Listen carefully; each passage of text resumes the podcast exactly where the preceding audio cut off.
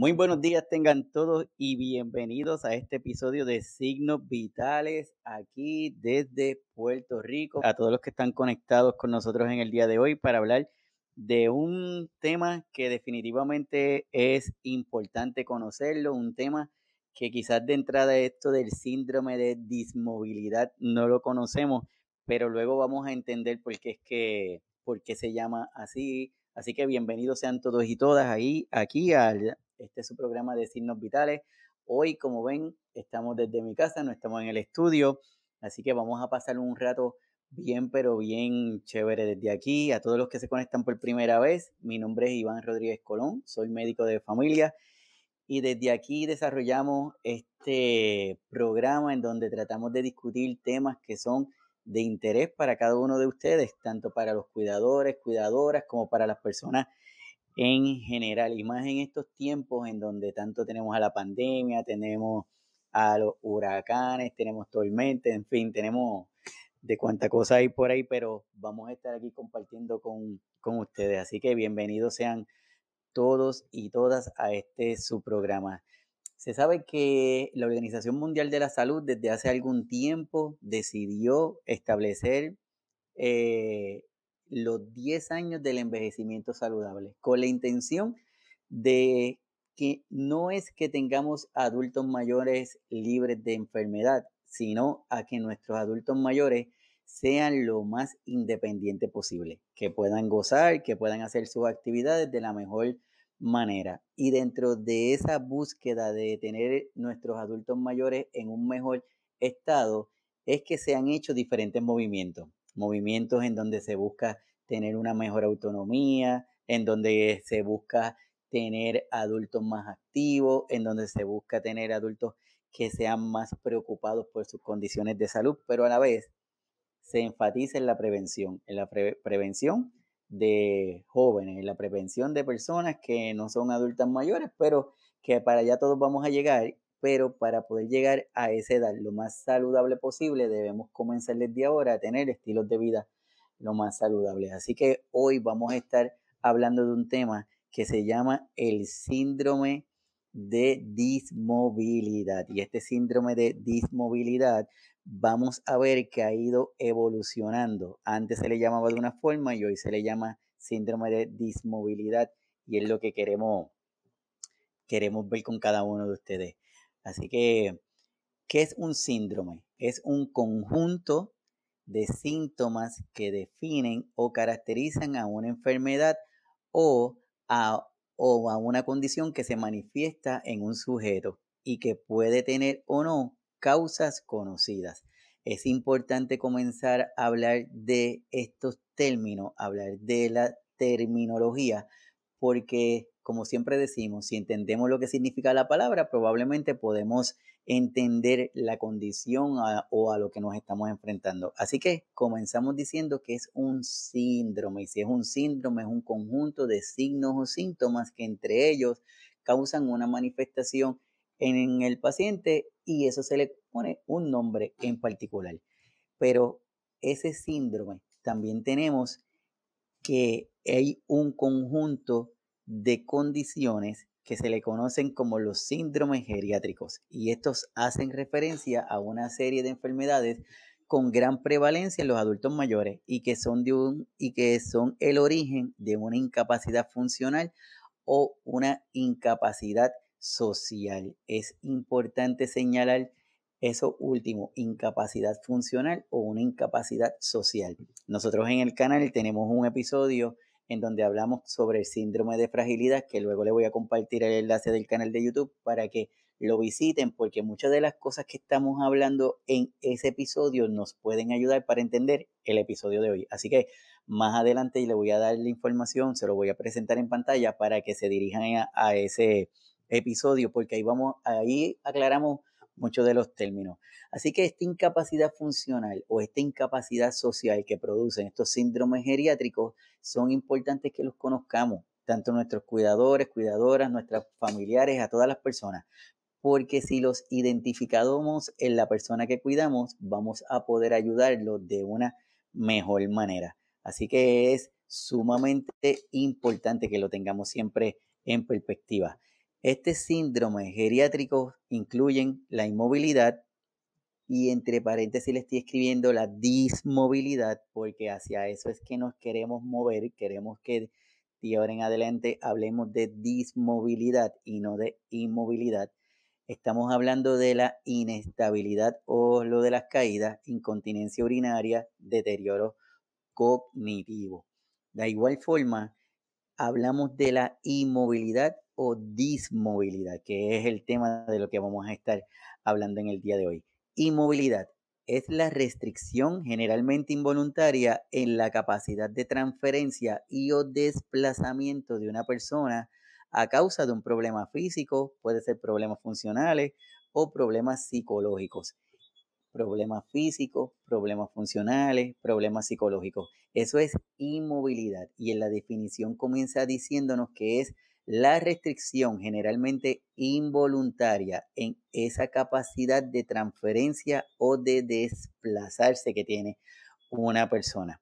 Esa, y, en el argot nos están sugiriendo que haya una transferencia, que, que hagamos un cambio, porque dice que en la vida no existe inmovilidad aún con un paciente encamado en las últimas etapas, existe latente la capacidad de ser trasladado, además de la movilidad autónoma, que es tanto pasiva o vegetativa. Ejemplo, es la capacidad de nuestro corazón en moverse, movimiento de los ojos, la capacidad respiratoria, la capacidad digestiva.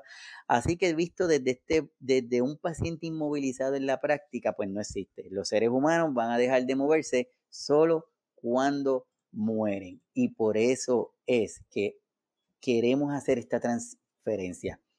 Comenzar a hablar de dismovilidad y le voy a explicar más adelante porque la inmovilidad de los seres humanos, no está, siempre vamos a estar en movimientos, tanto sea de forma autónoma o como de forma voluntaria. Voluntaria que yo quiero mover una mano, yo quiero mover una pierna, quiero mover la cabeza, pero de forma autónoma es, nosotros no pensamos, déjame respirar ahora, déjame dejar de respirar, déjame que, deja que el corazón lata.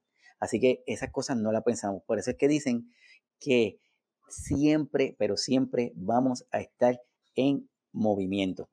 En la parte de dismovilidad, en la dismovilidad, ¿qué vamos a tener en esa área? Pues lo que nos dice en la parte de dismovilidad es lo siguiente.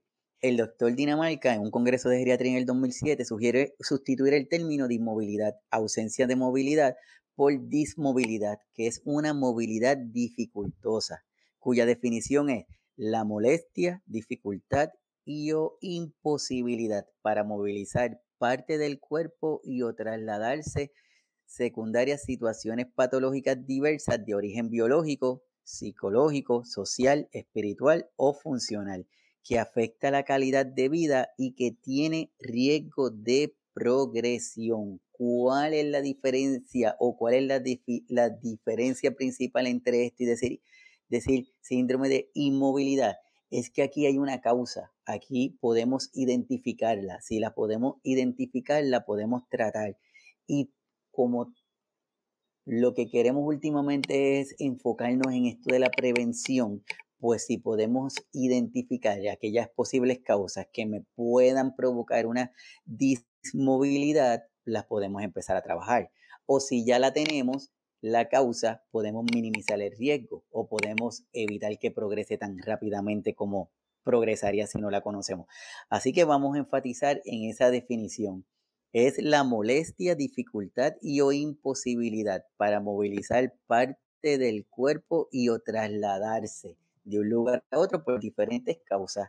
Así que eso es vital que lo tengamos pendiente siempre. Así que hablaremos del síndrome de dismovilidad. Los factores de riesgo para este síndrome son enfermedades osteoarticulares, por ejemplo, como la osteoartritis, problemas de rodillas, problemas de cadera, alguna fractura de las piernas, de extremidades que hayamos tenido, patologías cardiovasculares, por ejemplo, como fallo cardíaco congestivo, cardiomiopatía, entre otros, trastornos neurodegenerativos. Aquí en los trastornos degenerativos tenemos a las demencias, tenemos a la enfermedad de Parkinson, tenemos a otras condiciones neurodegenerativas, causas psicológicas, depresión, síndrome post-caída. Y quiero detenerme un momentito en el síndrome post-caída. ¿Cuántos de nuestros adultos mayores han sufrido una caída? Y no vamos a, vamos a pensar en la estadística o en los pacientes o en las personas que se caen y que no llegan al hospital, que no requieren una intervención quirúrgica, que se caen en su casa y se resuelve en la casa y hasta ahí llegó todo. Pero esa caída, ¿cuánto temor le da a esa, a esa persona? ¿Cuán seguro se siente en volver a caminar en su casa? cuán seguro se siente en utilizar los zapatos que está utilizando, cuán seguro se siente en salir a caminar al parque, ir al mall, ir de compra, entre otros. Así que este síndrome de post-caída es importante que lo tengamos presente. Si usted, su familiar o alguna persona ha tenido esta situación, préstele atención, porque es uno de los factores de riesgo. Ah, tenemos algunas complicaciones físicas, tenemos la hospitalización importante, mi gente. En las hospitalizaciones, regularmente la persona llega, va al hospital, está encamado, se queda ahí por X cantidad de tiempo y al momento de darle el alta, lo que le dicen es, Sonia, su familia está dado de alta, ya aquí ya hicimos lo que teníamos que hacer, así que va para su casa, pero ¿cuánto tiempo estuvo en la cama? ¿Cuánto tiempo caminó? ¿Cuánto tiempo lo sacaron del, de la cama, cómo lo asistieron a ir al baño, nos enseñaron a hacerlo, nos dijeron cuán importante es tener esa postura. Probablemente no. Por eso es que en la hospitalización, en la medida que podamos hacerle pregunta al personal que llega a visitar a su familiar, pregúntele, oye, ¿cómo le voy a hacer? ¿Cómo lo levanto? ¿Cómo es la postura adecuada para yo eh, protegerme yo mismo? ¿Cómo protejo a mi familiar? Hágale esas preguntas porque el momento del alta es, nos vemos, se fue y hasta ahí llegamos. Y efectos secundarios de fármacos, sedante, antidepresivo y opiáceos. Y aquí también vamos a detenernos por un momentito. La mayoría de nuestros adultos mayores reciben un tratamiento farmacológico basado en síntomas. Eh, le duele la cabeza, le dan algo para el dolor de cabeza. Le duele la rodilla, le dan algo para el dolor de rodilla. Le duele la panza, le dan algo para el dolor de la panza y así. Y cuando miran, tienen una colección de pastillas increíble que entre ellas, cada una de ellas están peleando dentro de ese cuerpo. Y si además esa persona, su alimentación es pobre, o la cantidad de agua que toman es poca, o la actividad física que hacen es baja, pues hace todo perfecto para que este riesgo de tener este tipo de síndrome aumente. Aumenta la caída, aumenta el deterioro físico, aumenta el deterioro emocional, entre otras cosas.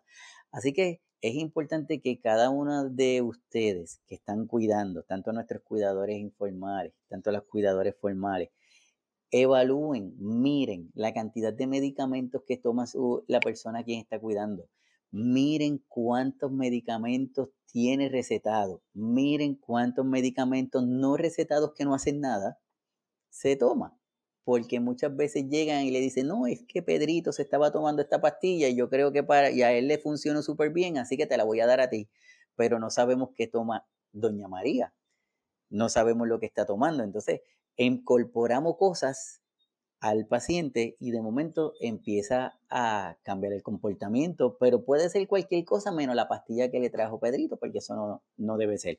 Así que es súper importante que estemos pendientes de todo de eso, de la cantidad de medicamentos que estamos utilizando. Si no duerme, ah, pues mira, yo le di, busqué en la farmacia este, esta pastillita y se la estoy dando y desde que se la di a mi tía duerme bien, así que dáselo a, a Ivancito. Así que no, vamos a estar pendientes de este tipo de cosas porque no podemos, no podemos asumir que una pastilla es bueno para otra y para nosotros también va a ser bueno. Así que importante. Una de las cosas que le estaba comentando, que este síndrome, porque queremos decir el síndrome de dismovilidad, es porque nos permite identificar causa, nos permite manejar, nos permite tomar acción, no como el síndrome de inmovilidad, como habíamos dicho antes. Así que este síndrome nos permite eso. Y si nos permite identificar es porque podemos diagnosticar. Y se identifican tres áreas para lograr este diagnóstico. El primero, para poder identificar este diagnóstico, es el, como se conoce, es como el área o el eje de agudo o larvada. Una dismovilidad que puede ser aguda o en forma de larvada, como están viendo aquí en esta gráfica. La albada, porque como ven, tiene esta estructura. No es una línea, tiene esa estructura. Y se dice que esto es la forma natural de uno ir, esa forma de dismovilidad. En la parte de abajo ven el eje del tiempo mientras va pasando los años, nuestras habilidades pueden ir cambiando. Ven que hay unas caídas y de momento vuelven y suben, porque tal vez modificamos estilos de vida, empezamos a hacer ejercicio y se nos olvidó.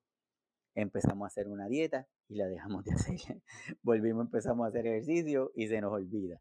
Y seguimos en este TMNG de vamos haciendo cosas con el tiempo y por eso es que se le conoce como esta estructura la albada. Pero también tenemos esta estructura, esta forma que es una caída súbita, una caída no esperada, una respuesta que ocurre, por ejemplo, una caída, una fractura, un derrame cerebrovascular, una condición inesperada, hace que esa capacidad funcional de la persona caiga, recibe terapia y puede empezar a volver a, a capturar su, su funcionalidad. Eso es uno. Por eso es que se le conoce es en forma aguda. El segundo eje es al, al tiempo de la evolución.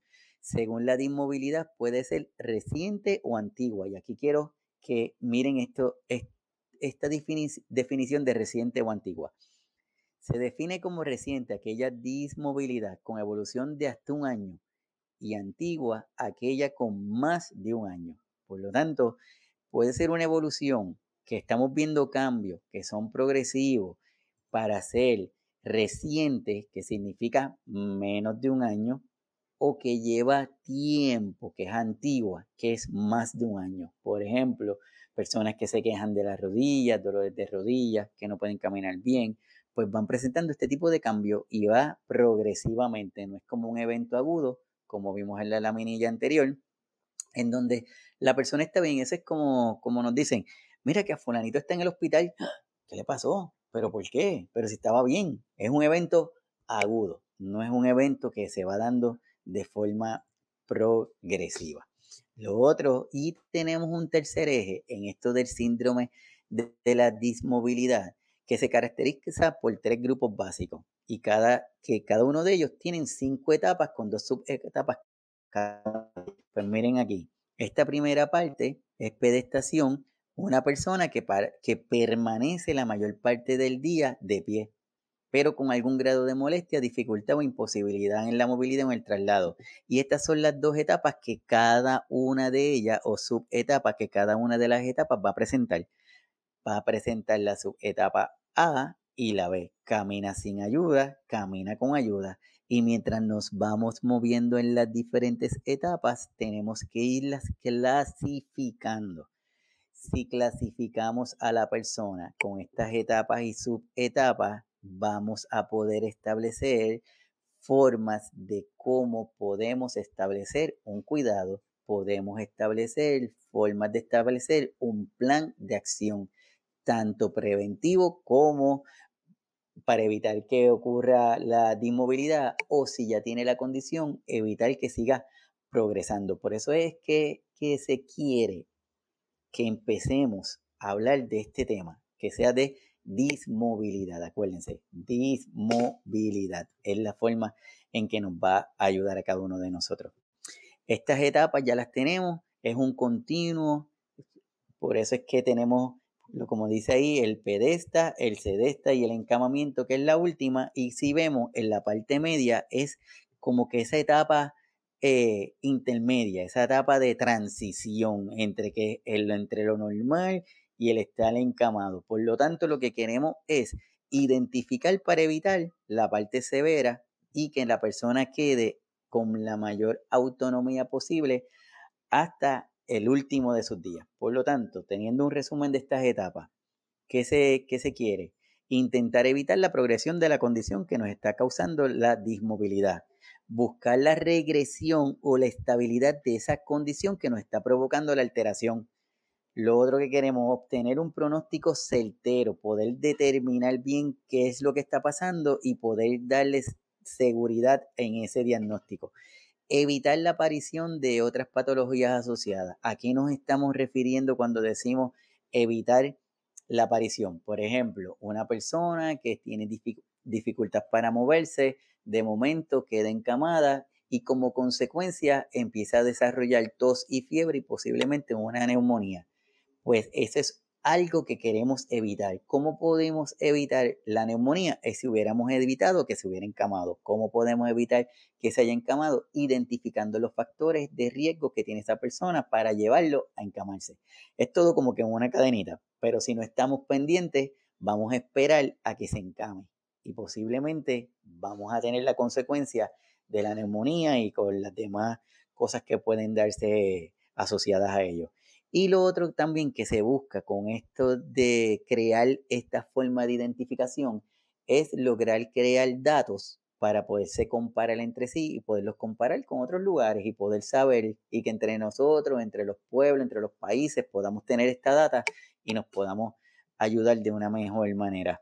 Así que, así que como, como le estoy diciendo, hasta el momento ¿Qué es lo que queremos tener con, esta, con este síndrome de dismovilidad? Es que usted como cuidador, usted como familiar, usted como servidor, como proveedor médico, si me están viendo, como enfermero, como enfermera, como terapista, como, como persona que se está educando para convertirse en un cuidador formal, como, sí, como la persona que nos está viendo tiene el interés, es importante que identificamos este tipo de situación. Y como le estaba diciendo al principio, les aconsejo que se muevan al episodio de síndrome de fragilidad que está en el canal, que más adelante le voy a darle el link, pero para que vea, que entienda que tenemos que identificarlos, tenemos que conocerlos, tenemos que saber qué es lo que está pasando, que no podemos dejarnos llevar por los síntomas, porque le duele, porque es que necesito una pastilla para esto, para esto otro. Simple y sencillamente tenemos que conocerlo, porque si conocemos podemos ayudar mejor a la persona que estamos cuidando. Y dentro de ese abordaje que queremos hacer, pues entonces está la forma de tratarlo, porque ya tenemos, ya identificamos lo que es, ya tenemos una forma de cómo diagnosticar, ya tenemos una forma de cómo es escalonarlo o poner el grado de severidad o de dificultad que tenga la persona. Y lo otro que tenemos que hacer es el diagnóstico para el tratamiento. Y ahí lo podemos dividir, separar en tres áreas. Uno es si es un problema motor, otro si es un problema de patología, condiciones que tenga la persona, diabetes, alta presión, fallo cardíaco, entre otros. Y ahí le marqué el diagnóstico social, porque muchas veces se nos pasa, muchas veces se nos hace bien fácil ir a la casa de nuestros pacientitos y decirle, es que se tiene que tomar tal cosa, es que tiene que hacer esto, es que le tienen que dar la pastilla, es que tiene, todos los tiene. Pero no miramos qué factores me pueden afectar para que dé verdaderamente esa persona tiene el recurso para hacer lo que nosotros le estamos recomendando, verdaderamente el cuidador está entendiendo la instrucción de darle la pastilla a X hora, verdaderamente la persona tiene la capacidad de entender la importancia de hacer la recomendación que se le está dando. Pues en este aspecto, ese diagnóstico social es sumamente importante porque puede ser uno de los factores determinantes que un tratamiento o que a una condición, en lugar de mejorar, no mejore, sigue empeorando. Y de ahí, ese diagnóstico social, imagínense que ahí tenemos si es un cuidador único, si son cuidadores múltiples, si tiene esposo, si es esposa, hijos, hijas, entre otras situaciones. Así que tenemos que ver un, un todo, no podemos verlo chiquito, tenemos que ver el todo del panorama para de esa forma poder establecer estructuras, para poder establecer una prevención, para poder, poder establecer un tratamiento adecuado. Y dentro de la prevención, ¿qué tenemos? ¿Qué queremos? Mantener la autonomía de la, de la persona. ¿Y cómo podemos lograrlo? Educando.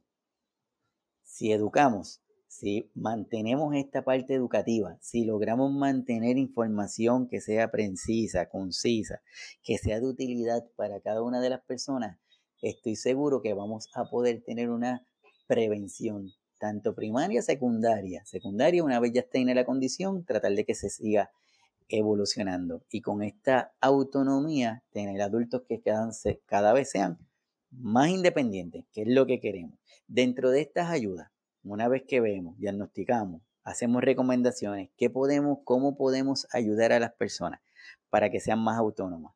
Pues hay elementos auxiliares para la movilización, aumentan la estabilidad de la marcha, incrementan la base de apoyo, disminuyen la parte del peso de las extremidades inferiores, con lo que disminuye el dolor, proporcionan confianza y seguridad. Entre estos elementos que se pueden utilizar está el bastón, está muleta, está en el, andador. ¿Cuántas veces nosotros hemos visto un bastón? ¿Cuántas veces hemos visto una muleta? La pregunta es, ¿es el adecuado? ¿O fue que simple y sencillamente pensamos, ah, pues como le está doliendo la rodilla, yo creo que le puede funcionar un bastón. Yo voy a la farmacia y le compro un bastón y se lo llevo para que lo utilice ese bastón es de ayuda o nos pone en riesgo. Ese bastón es adecuado o no es adecuado. Y una pregunta que hacen bien frecuente es, oye doctor, le compré a mi mamá tal cosa, ¿tú crees que eso está bueno? ¿Tú crees que debo, la va a ayudar o no? Pues aquí le voy a dar unos consejitos. Le voy a dar unos consejitos para que al momento de, de seleccionar estos equipos, para el momento de seleccionar estas ayudas que se supone que nos den tranquilidad, pues podamos asegurarnos que son lo mejor posible. Y aquí les estoy enseñando unos cuantos tipos de bastones. El mango redondo en forma de C, que es uno bien frecuente, muy común, que se utiliza. Este, la cantidad, la forma en que la base del bastón toque el suelo se le conoce como si es de un punto, dos puntos, tres o cuatro puntos. Con este caso sería de un punto porque es una sola área. En este caso que tenemos acá, son cuatro. Por eso le dice un bastón de cuatro puntos y así. Este bastón, ¿qué ventaja tiene? Que es económico, bien accesible, se consigue prácticamente en cualquier lugar. ¿Qué desventaja tiene? La estabilidad que tiene el bastón. Este segundo bastón, que se llama de un bastón de un mango ergonómico, es porque tiene una estructura en el mango más adecuada para la mano, por lo tanto se espera que moleste menos, pero sigue teniendo la desventaja de que un solo punto, por lo tanto, no son tan estables. Este otro bastón de agarre doblado se utiliza para dar una mayor estabilidad y en la punta, sigue siendo de, un, de una punta, tiene una cubierta para darle mayor estabilidad y evitar que se deslice cuando nos apoyamos en el bastón. Importante, importante. Siempre, siempre, siempre, siempre que tengamos un bastón, la punta siempre tiene que estar bien. No sé si ustedes se percatan que tengo, hay personas que utilizan un bastón, llevan un montón de tiempo y la punta ya está gastada. Si tienen una, goma, ya la goma ya ni sirve, pues entonces ese bastón en lugar de ser algo seguro es algo inseguro. Entonces pone en riesgo a la persona pendiente de eso. El otro que estamos viendo es el bastón de cuatro puntos. Este bastón de cuatro puntos, pues la ventaja que tiene es más seguro, tiene una base más ancha, es para personas que requieran una mayor necesidad de apoyo, por ejemplo, personas que tuvieran un CBA que tienen una, una parte del cuerpo eh, paralítica que no la puede mover o que la tiene con dificultad para mover, este bastón sería el adecuado. ¿Cuál es la desventaja? Que es más pesado que los anteriores. Y lo segundo, que tiene que saber manejarlo adecuadamente, porque el ser pesado se puede convertir en un objeto que se, le, tropiece con él y, y se caiga. Aquí tenemos el andador. Este andador es de cuatro puntos, tiene una base ancha, permite que las personas caminen con mayor seguridad, estabilidad. Hay unos que tienen unas rueditas en la parte del frente que también le dan estabilidad y este bastón es un bastón que se puede doblar para los espacios, pero prácticamente lo que tenemos, lo que, tenemos que estar señalando es que cada uno de estos bastones pues tiene su funcionalidad, tiene su, su razón de ser. Por eso es importante identificarlo, pero no vaya a comprarlo usted porque piensa que este es el que es o es porque el más barato, es el que más rápido, es como el bastón este que le estamos enseñando de este primer bastón, que no puedo ajustarlo, porque esa es la próxima pregunta. dicen, oye doctor, ¿y cómo yo sé que ese es el bastón adecuado? ¿Cómo yo sé que ese es el bastón que yo necesito utilizar? Que ese es el que es. Bueno, pues los bastones ya sabemos que se utilizan en la mano opuesta a la pierna que está más débil. El punto o todos los cuatro puntos necesitan estar en el suelo antes de que usted recueste su peso sobre el bastón. Importante, la punta o todas las cuatro puntas necesita estar en el suelo antes de que usted recueste su peso sobre el bastón. Siempre vamos a mirar hacia adelante. Vamos a verificar que ese bastón haya sido ajustado para su estatura. No es que este bastón lo utilizaba don fulano y ahora me lo dieron a mí. Se, se recomienda que utilice una silla con apoyo brazos cuando cuando se pueda para que se le haga más fácil el levantarse o el sentarse. Así que aquí unas recomendaciones. Uno, cuando usted va a adquirir un bastón, primero, utilice los, póngase los zapatos con los cuales usted va a utilizar ese bastón. No lo haga descalzo. Póngase los zapatos que usted va a estar utilizando. Dos, Manténgase de pie en una posición recta y deje caer sus brazos hacia los lados. En una posición de pie, los brazos hacia los lados. Los codos se van a inclinar un poquito, como unos 20 grados aproximadamente. Mientras mantiene esa posición de pie con los brazos hacia los lados, busca la ayuda de alguien que mida la distancia entre el suelo y su muñeca. Entre el suelo y su muñeca. El resultado será la altura correcta de su bastón desde la punta a lo más alto del mango. Repetimos. Uno, utilice, no lo haga descalzo. Dos, de pie en su posición neutra. Mantenga los brazos a los lados. Tome la medida en, desde el suelo hasta la muñeca y esa va a ser la altura correcta del bastón que usted necesitaría estar utilizando.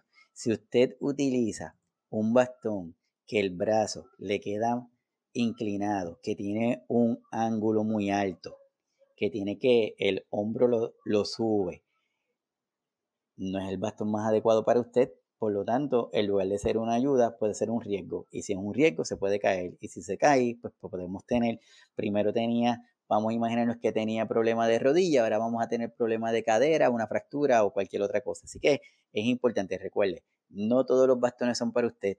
Tiene que buscar la especificación que su proveedor, que su doctor, que su doctora, que su fisioterapeuta le diga, este es el bastón que usted necesita y esta es la forma, esta es la altura, esta es la medida que usted va a utilizar. ¿Está bien? Súper importante. Ahora, lo próximo es, ¿cómo lo usamos? Cómo utilizamos el bastón, cuál es la forma correcta de yo utilizarlo. Bueno, pues aquí le estoy enseñando en esta imagen que está primera a mi mano izquierda, tenemos una persona. Lo rojo que están viendo en la pierna, esa es la pierna, vamos a ponerle que es la, la, pierna debilitada. Esa es la pierna debilitada. Lo que quiero es que miren es que siempre, siempre, siempre en donde usted tenga la pierna debilitada, ahí va a estar el bastón acompañando la pierna.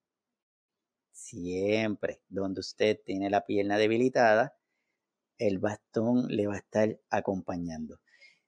Cuando vamos a iniciar la marcha y su pierna derecha, pero en este caso la izquierda, la pierna que está débil es la que usted va a adelantar, su bastón usted lo mantiene y adelanta la pierna débil para que le sirva de soporte cuando la pierna que está en la fuerza adecuada hace la transición hacia el frente.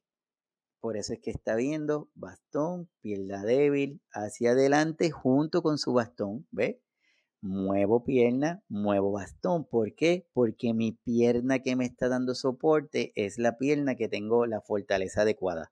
Pues tengo la fortaleza cae me sobre mi pierna derecha en este caso. Levanto mi pierna débil y con ella el bastón para que cuando caigan en el punto, los dos tienen que estar al mismo nivel me sirvan de soporte para cuando yo vaya a levantar mi pierna que estaba con la fuerza adecuada, vaya hacia el frente y ese paso lo voy a estar repitiendo. Por eso es que se dice el bastón acompaña a la pierna débil. El bastón acompaña a la pierna débil. Si tienen alguna duda, escríbanmelo por ahí por el chat para aclarársela. Así que pierna débil, bastón lo acompaña.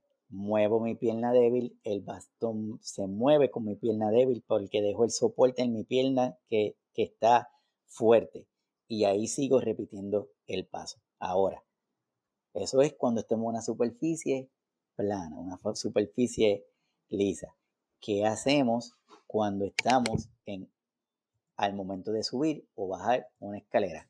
Pues aquí vamos a mirar en este lado de acá, volvemos, seguimos. En lo rojito es un ejemplo de mi pierna débil, para ponerlo de alguna forma. Eh, me paro frente del escalón, me paro frente del escalón y en este caso voy a subir mi pierna inicial, va a ser mi pierna fuerte, la que tiene la fortaleza. ¿Por qué? Porque con ella yo voy a levantar mi pierna débil. En mi primer paso, pierna fuerte, la pongo en el escalón y como les dije, el bastón siempre acompaña mi pierna débil. El bastón acompaña siempre mi pierna débil. Una vez que hago esto, pongo la pierna fuerte. Próximo paso es los dos los subo porque voy a hacer fuerza con mi pierna fuerte que está ahí en el, en el, en el escalón. Y ese paso lo repito. Pierna fuerte la subo, pierna débil con el bastón se quedan atrás y vuelvo y lo subo. ¿Qué hacemos para bajar? Para bajar es lo contrario. Para subir, esto es un truquito. Para subir, siempre vamos a subir con la fuerte, con la buena. Siempre la buena para subir. Siempre la pierna buena para subir. Siempre para bajar la pierna débil. El primer paso, ¿verdad? El primer paso. Vamos a mirar la gráfica. Como vemos ahí. Para bajar mi pierna débil es la que acompaño el bastón acompaño el bastón en el escalón y luego la pierna fuerte. Acompaño la pierna débil con el bastón y luego la pierna fuerte. Y eso lo seguimos repitiendo. Pierna fuerte iniciamos la subida, pierna débil iniciamos la bajada de la escalera. Así que y espero que con esto se nos vaya, vayamos a acordar. Si tienen duda, me lo escriben, por favor. Pierna débil y pierna fuerte. Por lo tanto, una persona que va a tener o que tiene algún tipo de disca, algún tipo de dismovilidad, es importante que hagamos esa evaluación completa, que sea desde la casa, ver en donde vivimos, ver todo lo que está pasando para poder hacer esa evaluación integral, para poder hacer esa evaluación completa, para poder saber que lo que estamos haciendo está bien, porque de qué me vale que yo tenga un bastón adecuado para mi familiar, le tomé la medida, sé cómo lo va a hacer, cómo va a subir escalera, pero entonces en su hogar tiene muchas barreras arquitectónicas. Su hogar, su apartamento, en donde está viviendo, tiene barreras. Por lo tanto, tenemos que hacer esa evaluación, pero general. Y por eso es que tenemos que mirar las escaleras, las puertas en donde está viviendo, la cama, la altura de la cama, la altura de la silla, la altura de, del baño. Tenemos que mirar todo eso para poder identificar si es adecuado para la necesidad de nuestro paciente, de nuestro familiar. Y si eso no es adecuado, lo tenemos que empezar a trabajar, porque si no, no nos sirve de nada. Tenemos que saber que las escaleras, si las podemos modificar, sí, no, no las podemos modificar. ¿Cómo podemos hacer que sean más seguras? Las puertas, el tamaño de las puertas es el adecuado, que puede entrar con una silla de ruedas, que puede entrar con un andador, que puede entrar con un bastón, el mobiliario. ¿Cuántas veces a nuestros adultos mayores viene el hijo, dice, no, yo me quiero llevar a mami para mi casa, para que esté unos días en mi casa? pero esa casa es adecuada para recibir a su mamá. El juego de cuarto, el juego de sala, la cocina, entre otras cosas, adecuada, verdaderamente va a ser una experiencia que va a ser agradable o debemos modificarla antes de llevar a la persona. La cama, la altura de la cama es la adecuada. En fin, es súper, súper importante que cada uno de nosotros tengamos estos detallitos, porque si no los, va, si no los tenemos, no vamos a poder causar o provocar el efecto que a final de cuentas es, el que queremos. Es que la persona se sienta pues feliz, alegre, tranquila, entre otros. Así que esto le estoy compartiendo es lo que le había dicho primero, signos vitales, el síndrome de fragilidad, el, el QR code ese que les dejé ahí, es si lo escanean con el teléfono, los va a llevar directamente al episodio. Así que les invito para que lo escaneen y puedan ir directamente al episodio. En ese episodio donde hablamos de síndrome de fragilidad, hablamos de muchas estadísticas, hablamos de recomendaciones, dejamos, dejamos claro muchas cosas. Y de ahí le puede servir de complemento para este tema que estamos discutiendo hoy, que es el síndrome de dismovilidad. Así que nada, yo lo que quería era traerle este asunto, como siempre queremos, traerle información, crearle la inquietud, que ustedes busquen, que ustedes tengan mayor información al momento de cuidar o al momento de ver una persona que esté en dependencia para que esté muchísimo mejor. Así que les estoy compartiendo, aquí está Sonia, este dice, hola, buenos días. Tenemos aquí a María Montiel, dice, buenos días Iván, estoy lista para absorber todo el conocimiento de la información que comparte con tanta claridad. Súper, gracias María, de verdad que agradecido contigo que estás aquí con nosotros. Tenemos a Pedro Stanislao. Pedro, saludos, bienvenidos. Tenemos a Sheila que estaba ahí con nosotros, Sheila. Tenemos a Gloria Inés González Gómez. Dice buenos días, Gloria González desde Colombia. Bendiciones para todos. Súper, Gloria. De verdad que súper agradecido con que estés con nosotros aquí hoy. Sheila dice, hola doctor, y una silla de ruedas que no pese mucho y, de, y que se pueda doblar fácilmente para acomodarlo en el baúl de un carro es una persona de edad avanzada quien lo acomodará en el baúl. ¿Me puedes recomendar alguno? Es para paciente 86 algo de Alzheimer. Sí, seguro, Sheila. Súper, mira, viene una sillita. Es importante que al momento de pedirla, tienes que decir que es una silla de transporte. Mm, porque si dice una silla de rueda, te van a dar una silla de rueda tradicional en donde la persona puede tener la capacidad de de moverla, donde la silla, la rueda de atrás es bien grande. Así que es importante que diga, es una silla de transporte. Las sillas de transporte prácticamente todas tienen un mismo peso, es una silla liviana que la puedes acomodar. Y lo que lo otro es que quitarle donde posar los pies, porque eso sí le va a darle un peso adicional. Le puedes quitar donde posar los pies para que sea más manejable. Eh, esas son las sillas más livianas que hasta el momento vienen. Así que yo espero, espero que, te, que te ayude. Me dice Sheila, no sabía lo del uso de los pies al bajar y subir la escalera. Ah, pues qué bueno, qué bueno que ya con eso pues estamos, estamos aprendiendo. Brenda Rey, aquí está Titi Brenda, estoy utilizando bien el bastón cuando lo necesito, bien, súper bendición, muy bien. Así que es que es una situación que se repite mucho muchas veces vemos que personas van y buscan un bastón y se lo compran y lo regalan para que lo utilice. Muchas veces vemos por la televisión anuncios de unos bastones espectaculares que tú le prendes y tienen una bombillita y para que alumbre, es una cosa maravillosa. Pero lo importante es identificar si verdaderamente está cubriendo, está cumpliendo con la necesidad que tiene la persona que va a recibir ese bastón. Y para eso, pues ya saben, de pie, con el zapato adecuado, que tenga la estatura, que el hombro no puede quedar hacia arriba, que un poquito flexionado y siempre ese bastón va a estar en movimiento con la extremidad que lo necesite o que esté débil, por decirlo de alguna manera.